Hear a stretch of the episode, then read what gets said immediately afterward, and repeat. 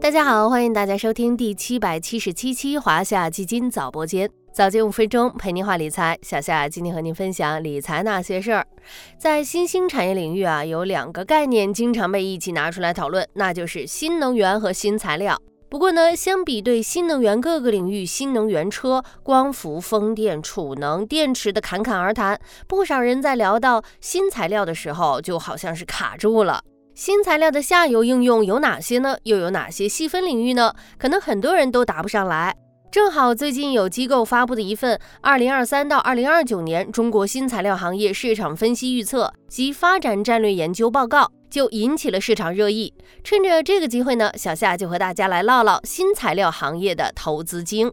先来聊聊新材料行业的现状。作为我国七大战略新兴产业之一。整个制造业转型升级的产业基础，近年来新材料行业在国家政策和下游市场的双重驱动下，实现了产值的迅速增长。二零一一年的全国新材料产业总产值近零点八万亿元，到二零二二年，全国新材料产业总产值达到了六点八万亿元，在十一年的时间里增长了百分之七百五十。这个数据放在哪个行业都可以说是相当高的增速了。根据业内预计，到二零二五年，我国新材料产业产值有望达到十万亿元。除了产业规模的快速增长，新材料产业在其他数据方面同样也是很出色的。简单列举三组数据给大家感受一下。第一组，我国已经形成全球门类最齐全、规模第一的材料产业体系。第二组，自主研发的一批新材料，有力保障了航空航天、信息通信等重大装备、重大工程。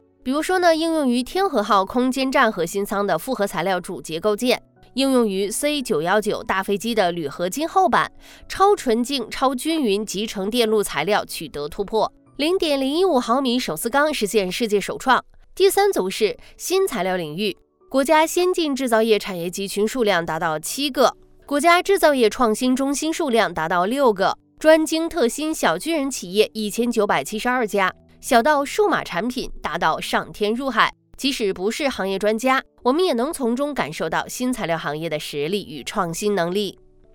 说到这里，有人就要说了，投资不能只看当下的规模，更要看未来的发展空间。说的没错，从发展格局来看，新材料行业也是新兴产业中备受看好与期待的一员。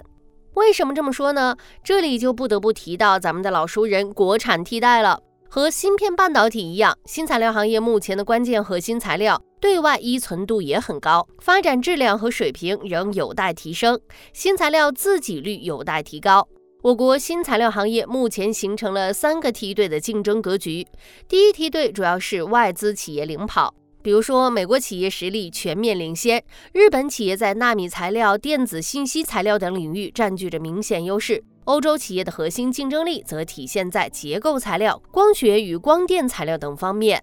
第二梯队是进入行业较早的龙头企业，以 A 股已经上市的新材料企业来说，目前就有九家企业的市值达到了千亿级，七十四家企业达到百亿级。随着国家政策的利好、高端技术的突破，这些龙头企业逐渐向第一梯队靠近。